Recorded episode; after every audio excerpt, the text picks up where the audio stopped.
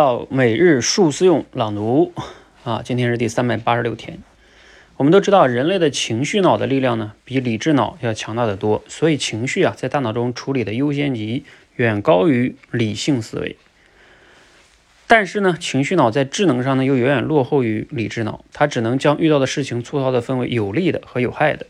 所以呢，情绪一旦极端化，它就会在模糊的有害端反刍那些负面事件，也就是我们说的陷在情绪里边走不出来了。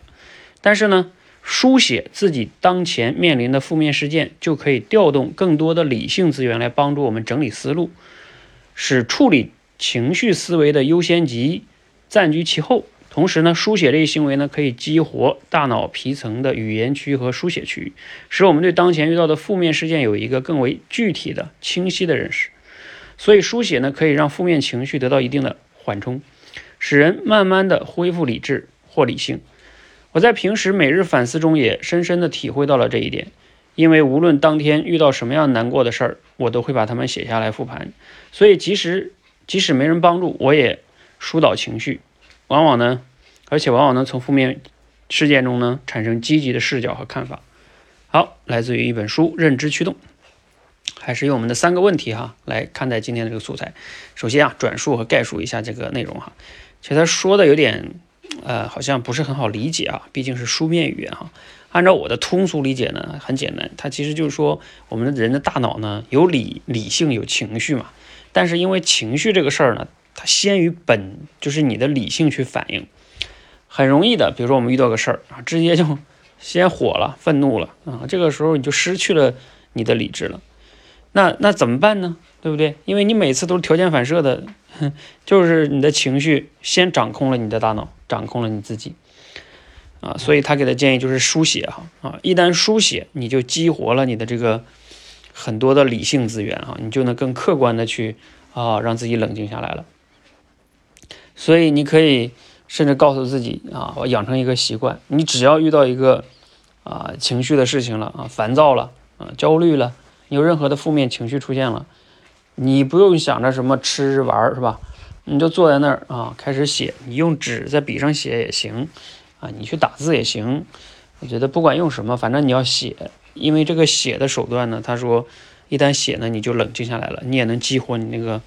大脑皮层里边的一些理性思维啊，等等等等啊，而且写的能让你更加客观的去看待这件事儿啊，反正就是好处多多。嗯，包括我自己现在也在管理认知里边讲到这个，用五个步骤来去管理你的你的情绪哈。如果你不知道怎么写你这个情绪呢，啊，以后我可以分享这五个步骤，你按照我这五个问题去写啊，你就会越来越清晰。好，读完有什么感想呢？嗯，感想就是你想想这个。我们这个大脑就是人的进化出来的啊！你知道，从进化的角度来说，就是我们先有这个情绪脑。我们这个情绪脑跟动物的那个情绪脑是一样的啊。动物你要你要惹它，它也愤怒啊，它也咬你。所以这个你，但是我们人类跟动物不一样，就是我们后来又进化出了这个理性脑嘛。但是这个理性脑就是后进化出来的嘛，所以它它太太弱了。那那怎么办呢？哎，就是。所以他说的这个要用这个书写哈啊，当然你除了书写以外，我记得以前国天老师也讲过一种方法。如果你说我那个时候来不及书写怎么办呀？啊，他有一个建议是说，你可以倒着数数啊，你不要数一二三四五六，那不行。你也不要深呼吸啊，三三口气，可能深呼吸也有帮助，但是我觉得古典老师说那个倒着数数挺好的，而且不止不是十九八七六五四三二一啊，这也不行，因为这个太顺了。你要用比如说。呃，九七五三一，倒着跳着数，啊，这个就要调取你的理性思维，才能让你把这个数给数出来，然后你也会冷静下来的哈，好吧？那个对实际生活的改变是什么呢？就是学完就要用啊，建议你要么去写，要么像我说的倒着数数，反正你就是要想办法能在你被情绪控制的那一刻，有一个养成一个习惯，能让你把。这个时候的理性再再再再激活过来，然后你就不被他控制了。我们也都听过社会上一些新闻，是吧？就是比如说啊，冲动杀人的呀，是吧？那是是最严重的后果了啊。那那当然，其实我们生活中一般不会那样了，我们顶多就是暴力沟通啊。那暴力沟通也挺挺严重的呀，损坏你的亲密关系啊。